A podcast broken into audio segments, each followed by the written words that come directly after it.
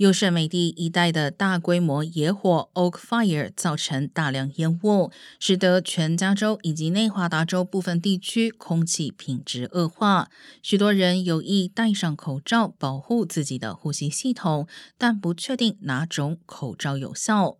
专家表示，野火造成的烟雾对人体有害，特别是其中的微粒子 PM 二点五。如果要戴口罩，建议使用 N 九五，确定能过滤掉大量微粒子。而布口罩对隔绝山火烟雾是否有效，取决于使用哪一种布料制成。而大家在疫情期间常用的外科口罩，对山火烟雾基本没有防护作用。